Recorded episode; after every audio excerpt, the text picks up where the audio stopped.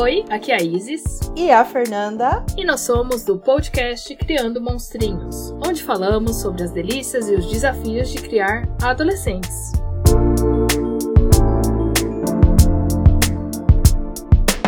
E o tema dessa edição vai ser saúde mental.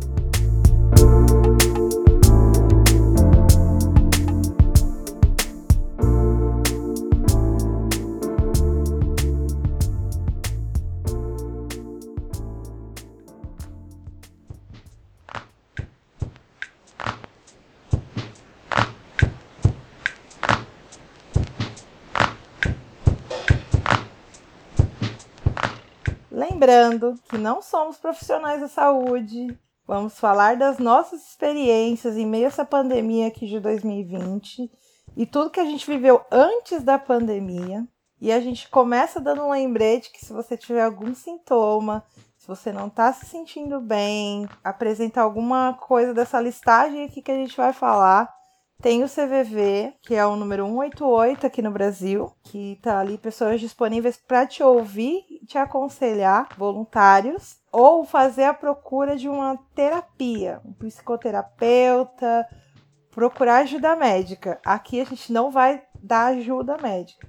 A gente vai discorrer um pouquinho sobre algumas coisas que a gente entende que estão contempladas dentro da saúde mental. Sim, estamos no mês de setembro, que colocaram como setembro amarelo, e vamos listar algumas coisas que já vivemos ou não, de pessoas que viveram próximas da gente, e como a gente fala disso também com os nossos filhos, ou ver os nossos próximos que têm adolescentes, crianças, para falar desses assuntos também. No meu caso, eu não apresentei até então crises de ansiedade, tive um pouco de depressão há muitos anos atrás. Eu não tenho tanta experiência para falar sobre isso. No entanto, eu faço terapia, sempre fiz terapia. Eu lido bem com os meus demônios interiores, vamos dizer assim, mas eu nunca apresentei nenhum sintoma de ansiedade e depressão, por exemplo. Como que é do seu lado aí, Fê? Aqui eu já olho a lista dos sintomas e falo, tenho, tenho, já tive. Mentira. É uma mentira, mas aqui eu tenho um pouquinho de verdade. Ansiedade eu tenho, eu sempre fui ansiosa. Hoje eu posso dizer com propriedade que além de sempre ter sido ansiosa, eu sempre tive doença psicossomática. Aquele roxo que aparece que você não sabe de onde veio, que tem até um meme que fala que é a vida te batendo, né? Eu lembro muito novinha que quando eu passava por alguma situação de estresse, me apareciam marcas roxas. Isso é uma doença psicossomática, a gente também vai falar um pouquinho aqui sobre, que obviamente com a vida adulta isso agravou um pouco. Hoje já tem outras variáveis, mas eu vou discorrendo com vocês aqui conforme a gente for citando cada uma delas, eu vou falar para vocês um pouquinho da minha vivência Lembrando, minha vivência, cada organismo é um organismo e cada pessoa reage de um jeito a tudo isso que a gente vai falar aqui hoje. Na parte de ansiedade e depressão, como eu comentei, eu nunca tive essas doenças, eu já tive sintomas de depressão e algumas pessoas próximas a mim têm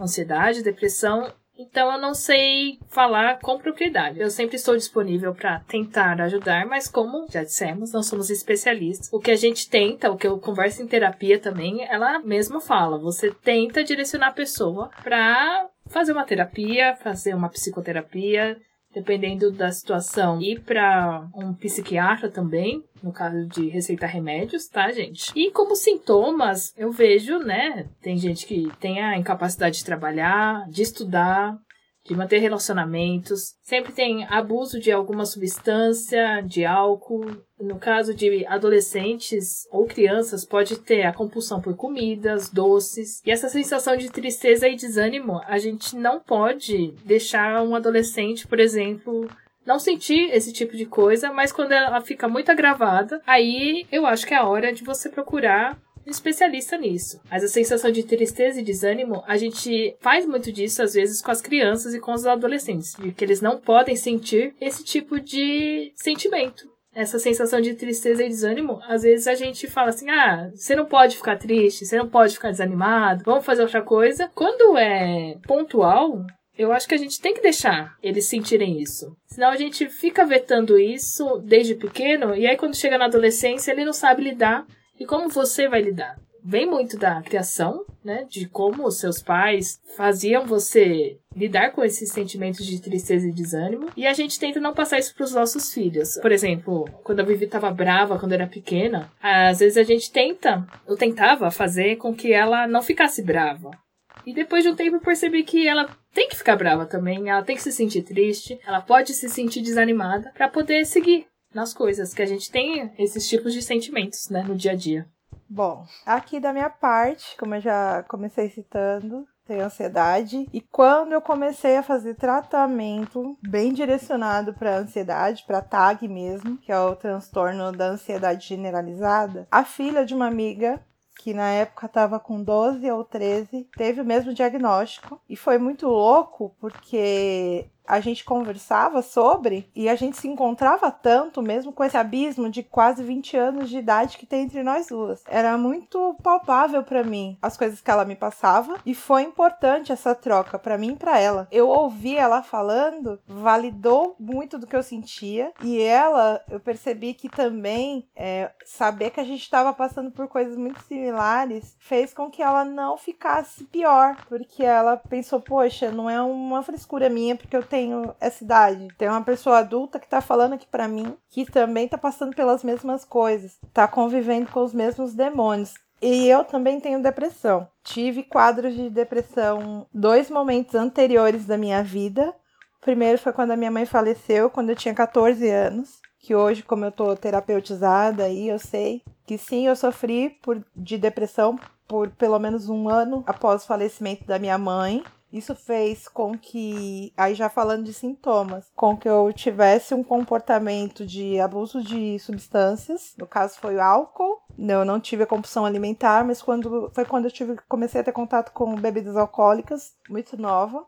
Não é o ideal, Vamos deixar isso aqui bem claro. Estou expondo uma vivência mesmo, para vocês entenderem como as coisas podem acontecer.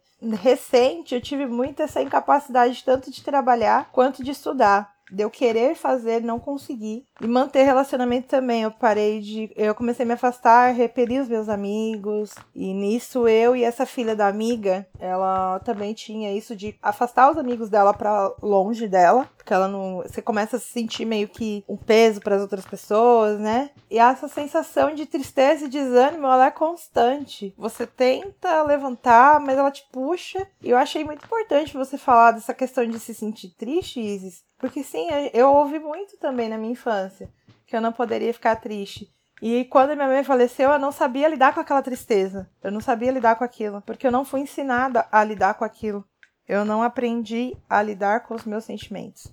Então, acho que isso influenciou diretamente nos problemas que eu tive depois, né, nos meus períodos depressivos. E eu também eu falo muito pro Arthur essa questão de que desde muito pequeno, se tá triste, fique triste, quando precisa chorar, chora, porque a gente precisa assim botar para fora, que a gente vai acumulando, a gente não, não, não lida, isso vai piorando outros quadros e aí a gente entra até na questão das doenças psicossomáticas, que eu sempre soube que elas existiam, porque eu tinha os meus a, a vida me dando porrada, né? Os meus roxos da ansiedade, quando a ansiedade era leve. É importante também ressaltar um ponto aqui, todos somos ansiosos. Todo mundo tem um grau de ansiedade, que é saudável. A ansiedade que a gente está falando aqui é quando ela vira uma patologia, ela vira uma doença e ela precisa de tratamento. Quando a pessoa fica ansiosa por tudo e todo tempo. Tá? Todo momento ela tá pensando no futuro e não tá conseguindo viver o presente. É essa ansiedade que a gente está falando aqui. As psicossomáticas que eu tenho, enxaqueca, não tenho uma coisa externa que cause, eu tomo remédio ela não passa.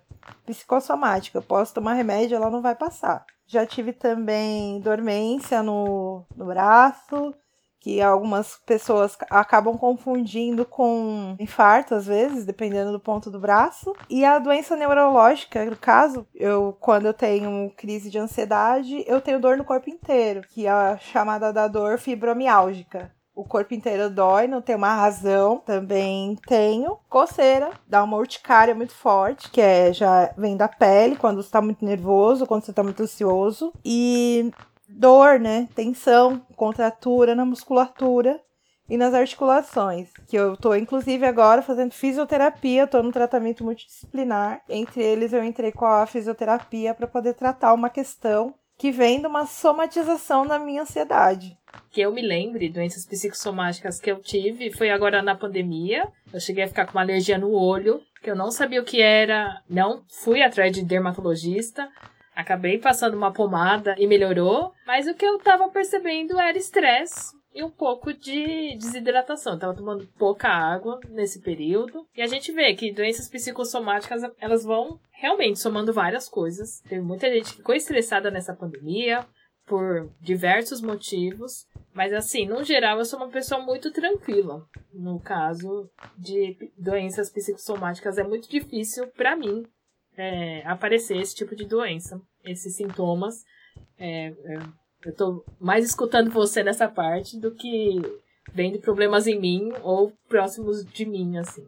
Na adolescência, essa ansiedade normalmente ela vai primeiro se apresentar numa doença psicossomática a enxaqueca, a dor na vista que a gente vai levar, o adolescente no médico achando que ele precisa de óculos, que já aconteceu isso próximo de mim, de pessoas levar os filhos pro oftalmologista e aquela dor na vista não era a necessidade do óculos, era psicossomático. Essa questão do desses roxos, né, que eu acho que é não é tão comum, mas eu conheço bastante gente que passa por isso, mas acho que o que faz toda a diferença é, quando a gente fala aqui, Isis, é que você falou, tocou num ponto que é primordial. Você sempre fez terapia.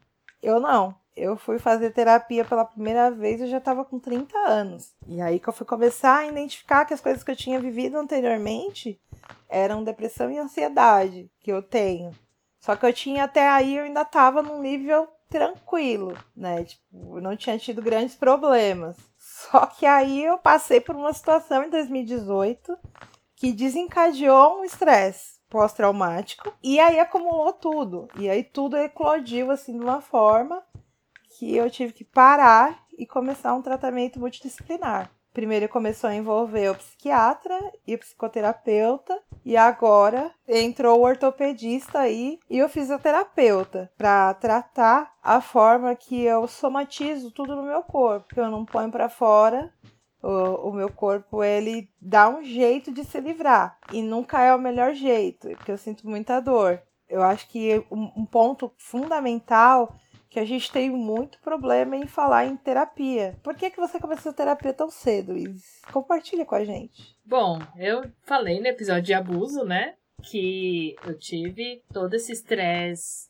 de abuso psicológico. E por conta disso eu fui parar na terapia, mas foi por uma indicação de uma amiga. Ela assim, olha, eu tô fazendo terapia, eu acho interessante. Comecei a passar na mesma terapeuta que ela. Na verdade, acho que nem sei se eu podia passar com a mesma, né? Porque a gente é amiga, mas como eu não tava tão próxima dessa amiga, ela falou assim: ah, vamos começar terapia tal. E ela parou no meio do caminho e eu segui, fiz terapia durante dois anos para entender essa parte dos abusos psicológicos que eu sofri e envolveu parte de família, foi aprofundando assim bastante. E aí eu achava que já tava meio que não precisando mais de terapia, ela começou a não poder me atender também sempre, porque ela tinha passado num concurso. E aí eu parei de fazer terapia durante esse tempo. Fiquei acho que uns quatro anos sem fazer terapia. E depois eu voltei de novo a fazer, porque a minha ex-chefe, né, do meu emprego anterior, a cunhada dela tinha acabado de se formar, estava abrindo clínica. E aí eu falei, ah, vou voltar a fazer terapia. Ela precisava de gente, vamos dizer assim. E eu fui meio cobaia no começo. E tava gostando. Aí eu troquei de emprego. E aí eu falei, ah, bom, vou parar de novo. E depois de um tempo, comecei a fazer. Voltei à terapia com uma psicóloga que o meu trabalho pagava. Aí não deu muito certo, enfim, aí tô numa outra terapia agora, já é a quarta terapeuta que eu passo. então essas histórias de terapia me acompanham bastante aí durante uns 10 anos, vamos dizer assim. Por isso que eu tenho essa visão toda de não. Creio que eu não desenvolva né, essas doenças psicossomáticas, ou até mesmo depressão ou ansiedade, porque eu sempre tive esse acompanhamento e percebia isso em mim, né? Eu escrevi muito diário nesses tempos que eu não estava fazendo terapia. Eu acho que fazia bem que eu descarregava as coisas que estavam na minha cabeça para um lugar que eu achava seguro.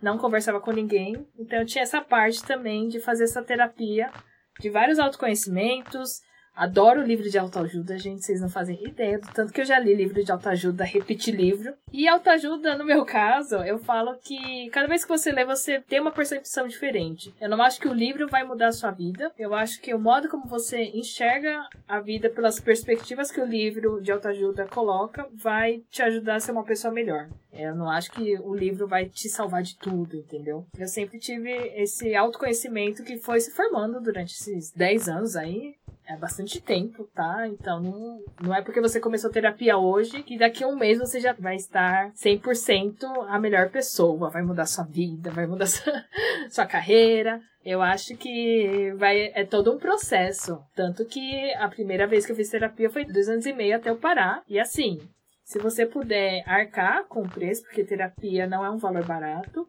é, tentar fazer uma vez por semana. Tem gente que chega a fazer duas vezes por semana. Eu acho que vale a pena.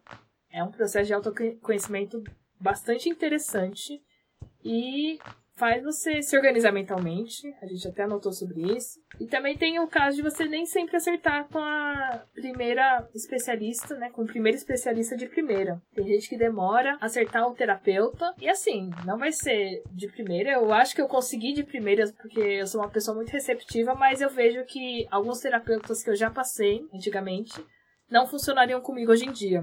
Eu acho que naquele momento eles funcionaram bem para mim, mas hoje em dia eu acho que não seria a mesma coisa. É um processo dia a dia, aos poucos.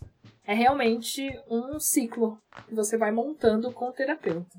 Nossa, e aí você estava falando aí que você não desenvolve né, as doenças psicossomáticas. E eu tô olhando aqui o que a gente anotou outros transtornos que a gente não vai aprofundar porque não temos vivência e não temos pessoas que a gente possa falar que, nossa, a gente entende bem, assim, que é o borderline, que é chamado do transtorno de dupla personalidade, que a pessoa vai da felicidade à tristeza muito rápido, ela tá muito alegre, ela tá muito triste. Tem o toque, que é conhecido aí do transtorno obsessivo compulsivo, que você pode adquirir aquela compulsão por limpeza, por organização, por N coisas. Desses aqui que eu anotei, o que eu tive foi estresse pós-traumático, que foi o que fez tudo que eu tinha dentro de mim entrar em ebulição mesmo. Perdi o controle que eu achava que eu tinha, e foi importante que eu entendi que eu não tenho controle de nada. A gente acha que tem, supõe,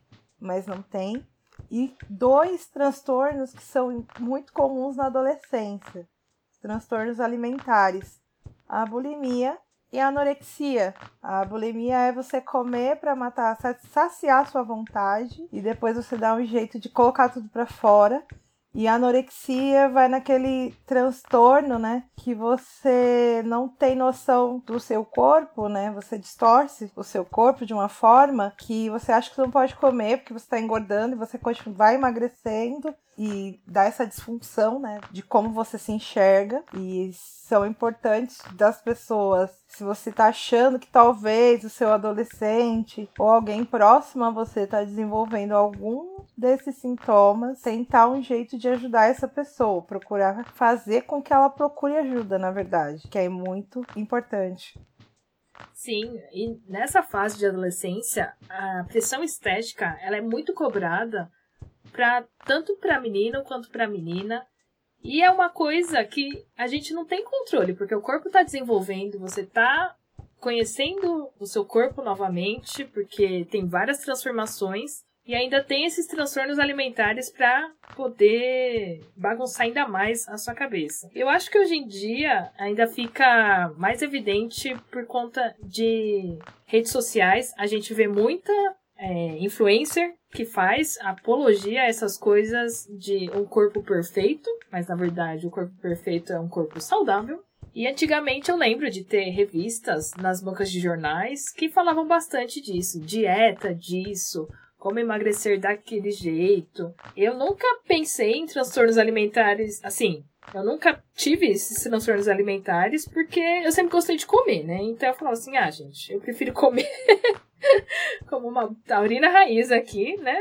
Então eu falo assim, pra que que eu vou me preocupar com o meu corpo?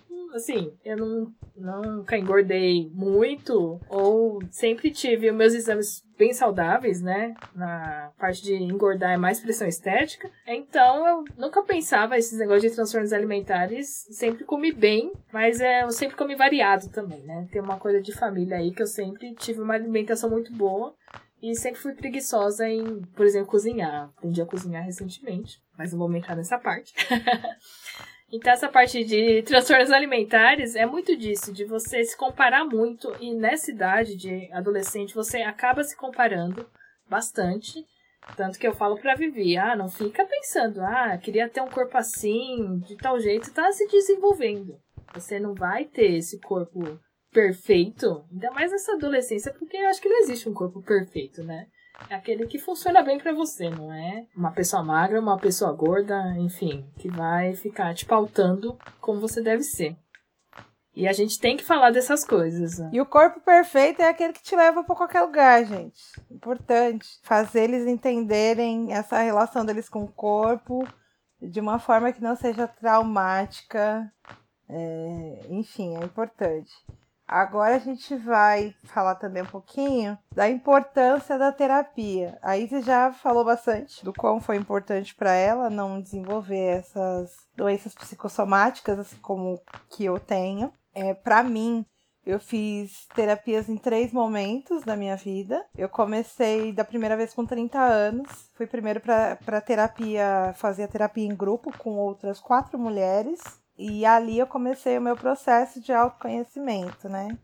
De entender, de identificar quando eu não estava legal. E depois eu fiz ano passado, quatro ou cinco meses com a pessoa. E aí a minha terapeuta ela entrou em licença maternidade.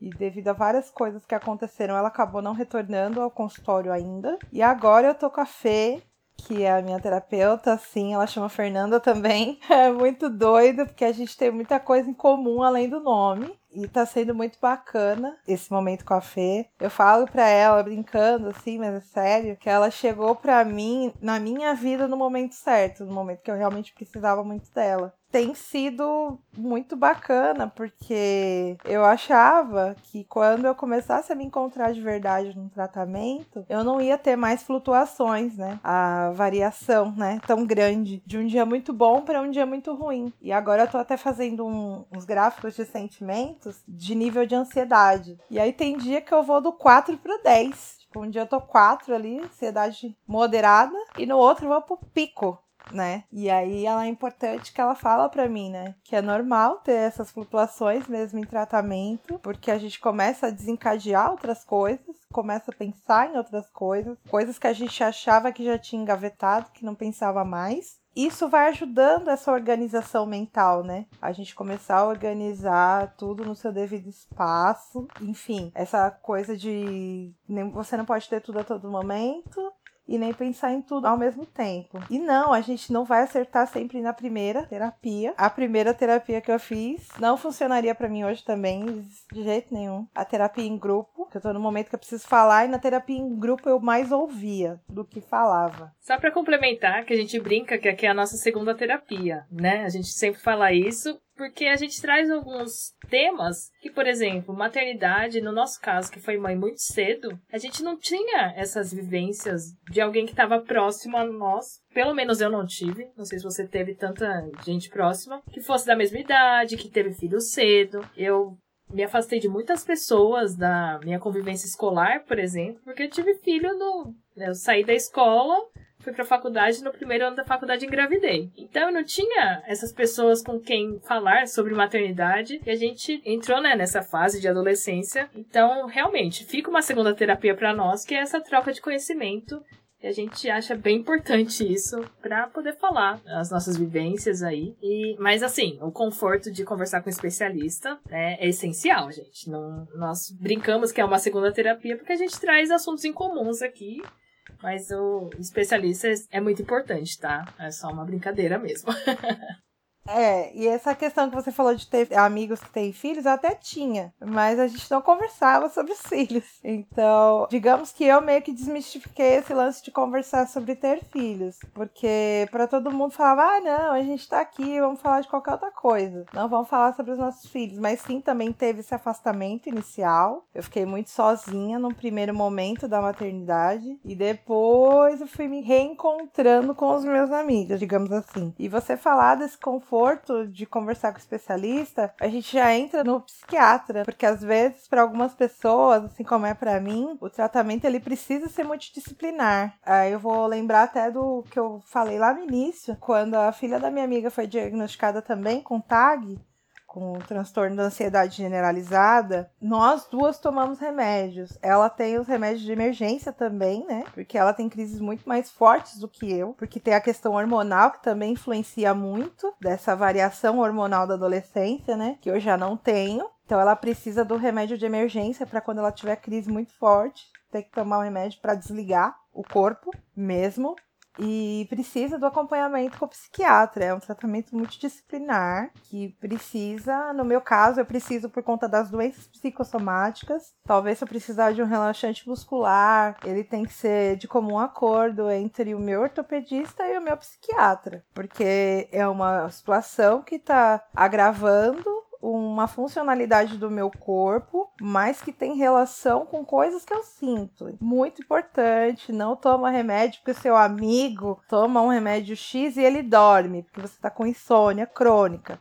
Não façam isso, procurem médico tratamento médico, por favor, não toma remédio sem indicação, porque assim, pra gente que já toma controlado com acompanhamento é muito complicado, imagina para quem toma sem acompanhamento médico, porque algum amigo deu um comprimido aleatório. Sim, pode desencadear até coisas que você nem imagina. E aí, para lembrar que você fez tudo isso, gente, é aquele acompanhamento semanal, diário, enfim, não façam isso. E agora a gente entra na pauta de Setembro Amarelo, que é aquelas pessoas que falam: ah, a gente tem que falar sobre ansiedade, sobre depressão, no ano inteiro, gente. Não adianta falar só num mês, e nesse mês você fala que vai deixar, por exemplo, a sua DM em aberto, sua, seu chat em aberto para poder conversar com essas pessoas. Nós não somos especialistas. Isso pode fazer mal também. E por que você não deixa seu chat para conversa? Às vezes a pessoa não quer conversar sobre os transtornos dela, quer conversar um bate-papo normal. Por que só deixar no setembro? Você tem que deixar esse canal aberto, se você quer tanto, né, que as pessoas conversem com você o ano inteiro. Eu sou bem desse tipo de pessoa. Eu não nunca escrevi para falar que ah, minha estou com o chat aberto, DM aberto para você falar sobre esses transtornos, porque uma que eu não sou especialista e outra que pode fazer até mais mal para mim, porque eu não vou saber lidar com isso ou não vou saber como acolher essa pessoa. Eu prefiro ter uma conversa constante com todo mundo do que deixar esses canais em aberto aí. Eu vou falar aqui do outro lado agora. Olha, gente, o Setembro Amarelo é um grande gatilho para todo mundo que tem doença psicológica. Porque a gente vê pessoas que nos adoecem diariamente, que minimizam o que a gente sente, minimizam o que a gente passa o ano inteiro, porque a gente não tem depressão só em setembro, a gente não tem ansiedade só em setembro. Então, assim, a gente vê as pessoas que minimizam isso o ano inteiro fazendo mensagens, posts de uma forma fofinha. E na realidade, no dia a dia não é assim. E o mal de você se dispor em deixar sua DM aberto é que às vezes você pode ter algum trauma que você não sabe e que a vivência da outra pessoa pode ser gatilho para você. Ou ser uma pessoa que nem eu, que somatiza tudo inclusive o que as outras pessoas sentem. E aí, quando você vai ver, o mal já está feito na sua vida. Então, não. A gente não é especialista, a gente não aconselha. A gente pode, no máximo, direcionar a pessoa a procurar ajuda. E aí a gente volta para o início. Tem a questão do CVV, voluntários que são treinados para direcionar essas pessoas da melhor forma, ouvi-las da melhor forma quando elas estiverem realmente numa crise. Mas falem com elas sobre tudo para ajudar a pensar em outras coisas não adianta ficar falando do porquê que a pessoa tá chorando, do porquê que a pessoa tá triste, do porquê a pessoa tá introvertida, porque às vezes isso não vai ajudar, vai piorar um quadro que já tá bem ruim. Sim, no meu caso, que nem eu faço terapia, já cheguei a conversar com a minha terapeuta e perguntei o que, que eu faço nessas situações. Às vezes você quer ajudar, mas você não sabe como, e ela falou: você tenta direcionar a conversa para a pessoa procurar um especialista. Se vê que ela tá um pouco resistente, fala das suas próprias experiências com terapia, por exemplo, ou tenta fazer aquelas indiretas, né? Já viu o CBV? Já tentou ligar nesses canais? Tenta dar o direcionamento para outras pessoas, não absorve isso para você. Como a Fernanda disse, pode acarretar uns gatilhos. Essa palavra começou a ser muito usada, mas é real. Você pode desenvolver esses gatilhos sem saber, né?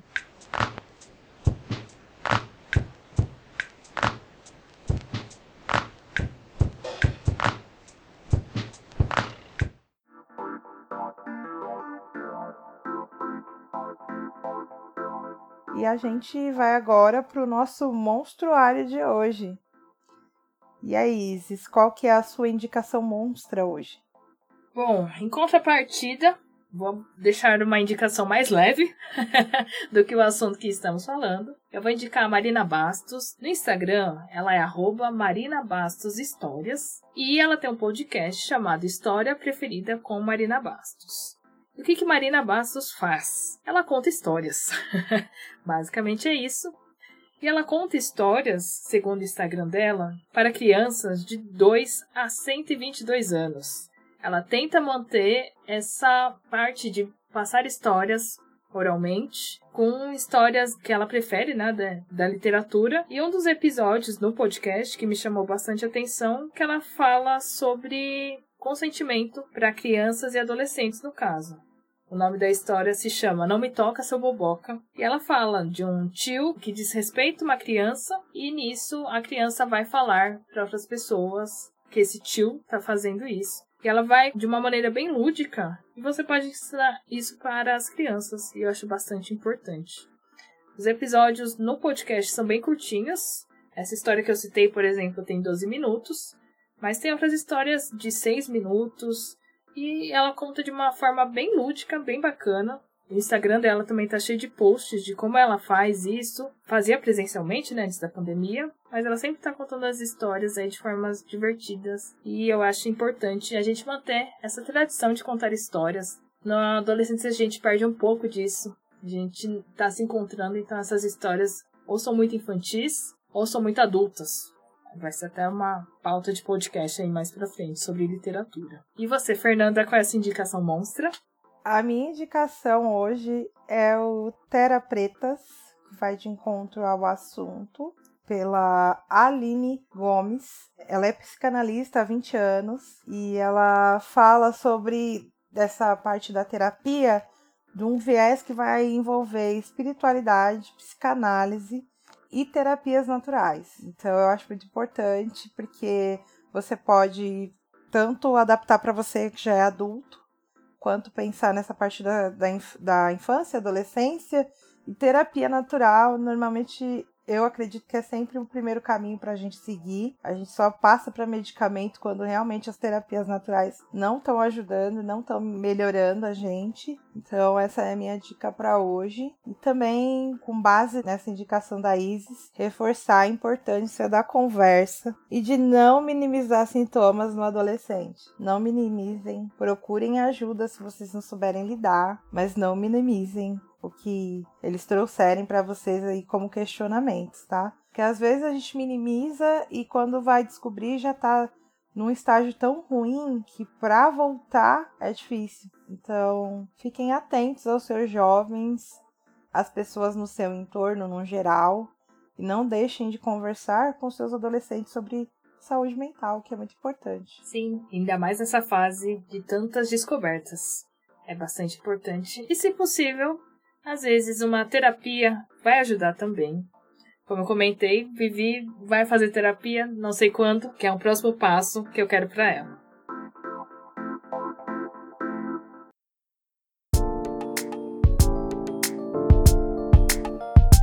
Sugestões e parcerias, nosso e-mail é contato.criandomonstrinhos.gmail.com no Twitter e no Instagram, arroba PCMonstrinhos. Toda segunda, um episódio monstro às 20 horas. Um beijo e um abraço das mães monstras.